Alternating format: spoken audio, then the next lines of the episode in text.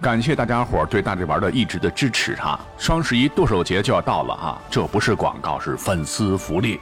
只要您现在起在淘宝搜索界面输入“大力中中中”，我设置的哈，点确定就可以抽取红包。大力丸的大力中奖的中，大力中中中五个字儿啊，最高红包是八千八百八，每发一百个红包必中一个五元，拼手气惊喜红包五元起，十台 iPhone 十三箱，两百个一千一百一十一的大红包。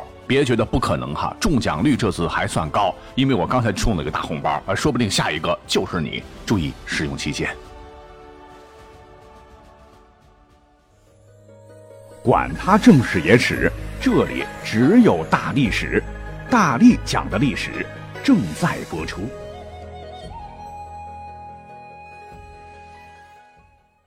呃，骂人呢是不文明的行为，我们要坚决抵制哈。呃，但骂人呢，又是从古至今连绵不绝。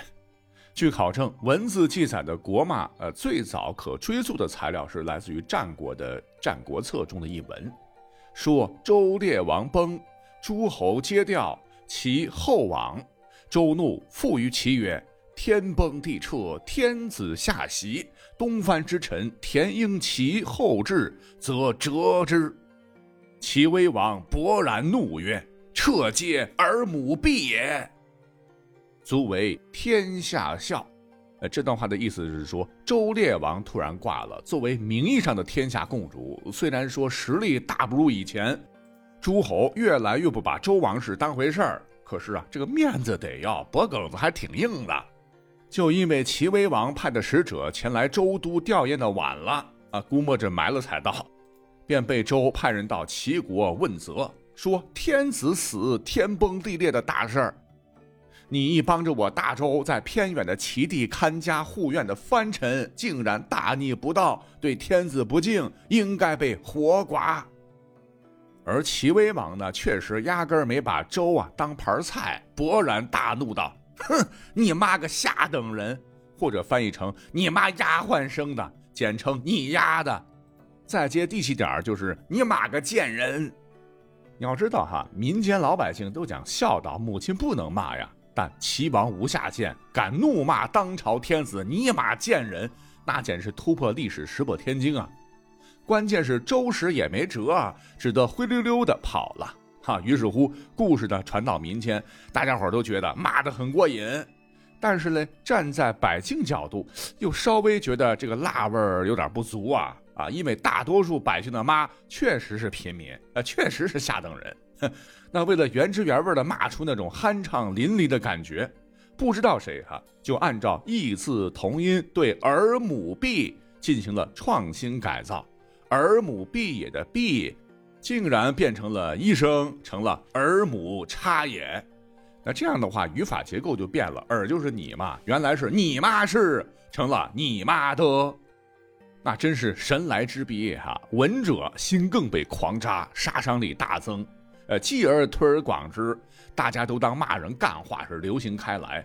所谓是大道至简。随着历史的流传，渐渐的呢，第二人称不知何朝何代又被改称为第三人称，就成了今日之国骂他妈的。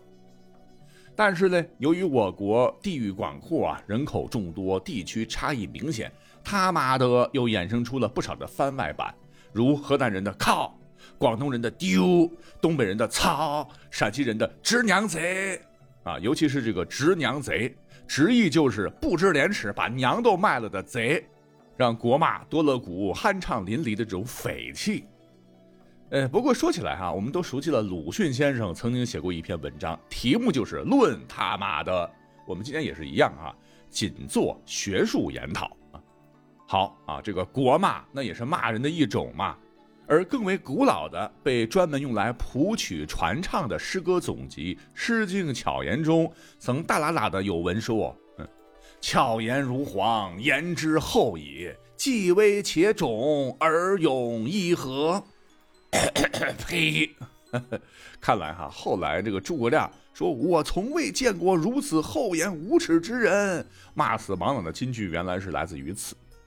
重点是这句的后半句，白话文就是“头顶生疮，小腿生疮，谁给你的勇气？”诡计还这么多，哎，要点碧莲不？你要知道，这个谱的曲是唱着歌跳着脚，要这么骂，你得有多强大的心理防线才能顶得住啊？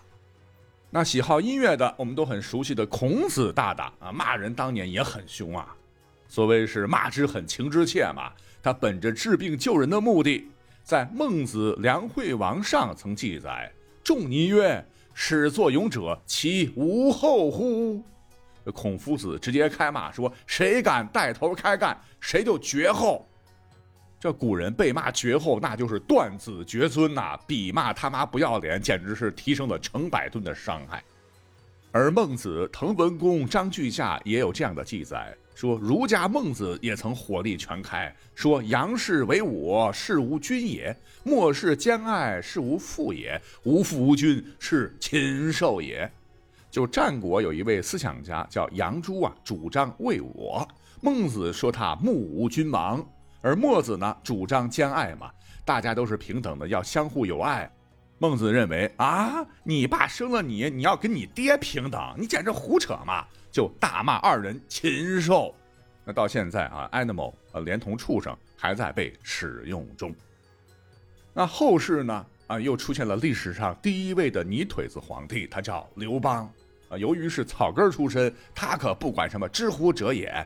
曾摘下儒生的帽子撒尿，自个儿爽就张口骂人，创造性的骂出了不少的新意。结果呢，都被后人学去了。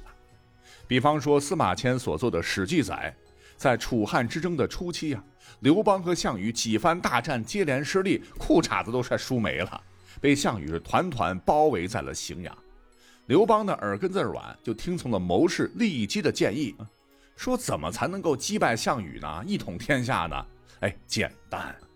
当年商汤伐夏桀，封夏朝子孙与齐国。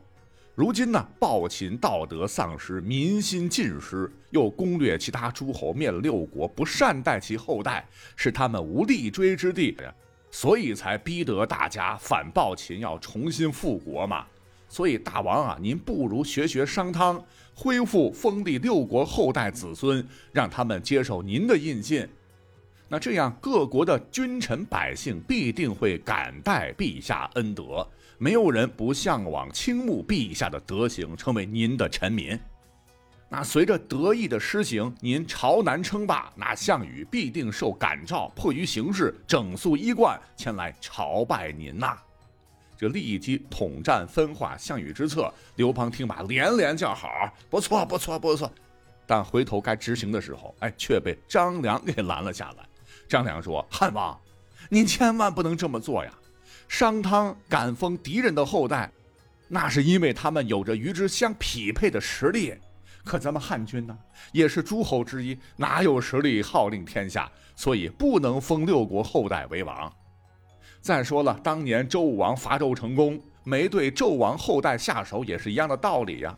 可是分封之后被奉为天子啊，你就得将殷纣储积在巨桥的粮食，在露台的钱财拿出来发放给贫穷的人民，然后废弃战车，改为乘车，倒放着干戈，就是兵器啊，用虎皮盖上，马放南山，以天下不再使用兵器，不再骑马打仗。但是啊，人家有实力呀。你要这么做，不等于现在放弃了武装和财富，坐等项羽过来宰割吗？史记载，汉王辍食屠斧，骂曰：“庶如击败而攻之。”就是说，刘邦当时正在吃饭，马上停止用餐，吐出口中含的食物，大骂利基。客气的翻译是：“你个老小子！”恶毒的翻译：“你个傻叉书呆子，差点就破坏了你老子的大事儿。”这个庶儒啊，跟当年流行的国马庶字差不多。你像鸿门宴，项羽妇人之仁，不听范增苦劝，犹豫间呢，竟放走刘邦，气得范增大骂：“庶子不足与谋，就等同于不想再跟你这个傻叉玩意儿玩了。”那很有可能跟问候老母尼玛针锋相对的经典之作，打引号的经典啊。你老子，因为“公”就是老子的意思嘛，啊，或者翻译成“我是你爹”这句粗口，很有可能就是刘邦在情急之下这一次发明的。但你要说到他骂的这个利基哈，绝非庸才啊啊，也是中国历史上著名的说客，为了刘邦的大业赴汤蹈火，直至壮烈牺牲。那既然是著名的说客了，凭三寸不烂之舌嘚不嘚，口才肯定一流。但他呢，确确实实啊，常被爱骂人的刘邦敲打，或者反敲打。说起来呢，非常有才的利益姬，六十多岁之前一事无成，然后呢，这么大年纪了找起事的刘邦谋事儿，刘邦还很看不起他，当时就觉得老头子还能干嘛，很是傲慢。说利益姬呢，第一次来到旅社面试的时候，只见刘邦坐在床边抻着两腿，让俩女的给他洗脚丫子啊。利益姬进去看到这一幕，也只是做个长揖，拱了拱手，没有轻身下拜，并说：“您是想帮助秦国攻打诸侯呢，还是想率领诸侯灭掉秦国？”刘邦一听，噌，这个火就上来了啊，大骂道：“你个奴才书呆子！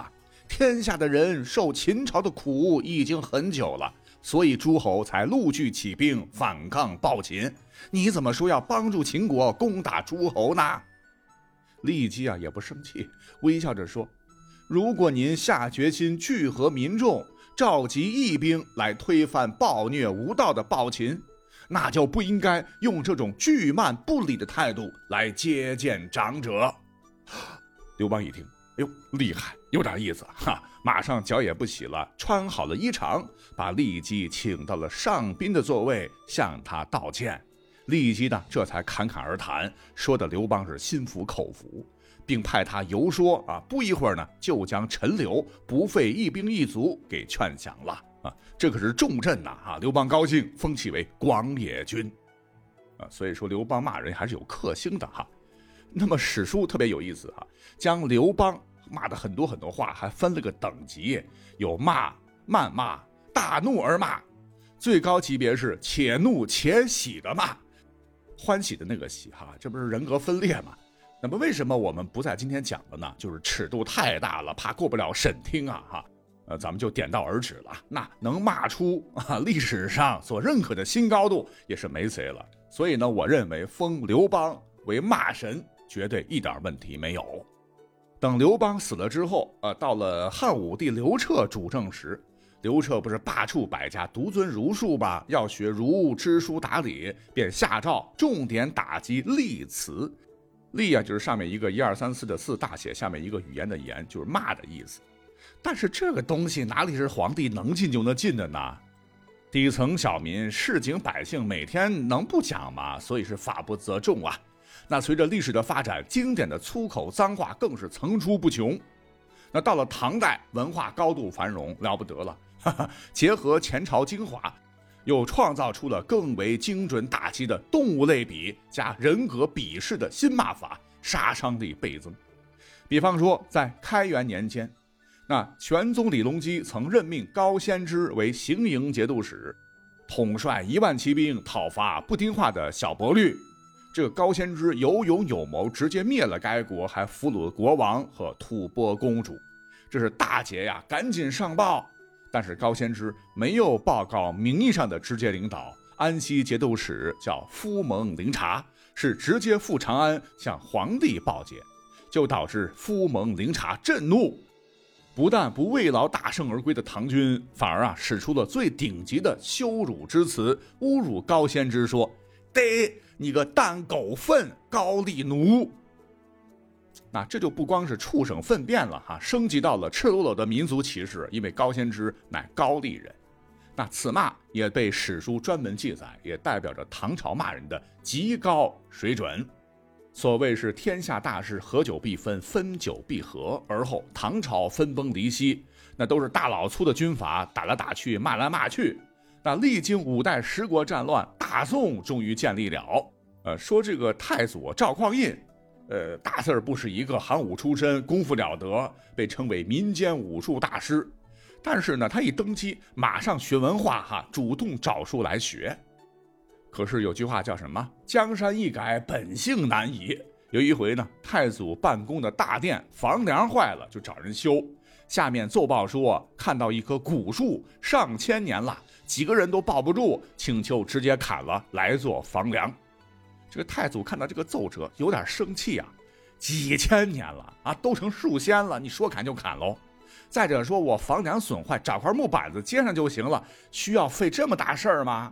那你们也太官僚了吧！就很生气的大笔一挥，批奏：解你爷头，解你娘头，别寻进来。言外之意就是解你奶奶个孙子，你是不是傻呀？别把大木料给我弄进来啊！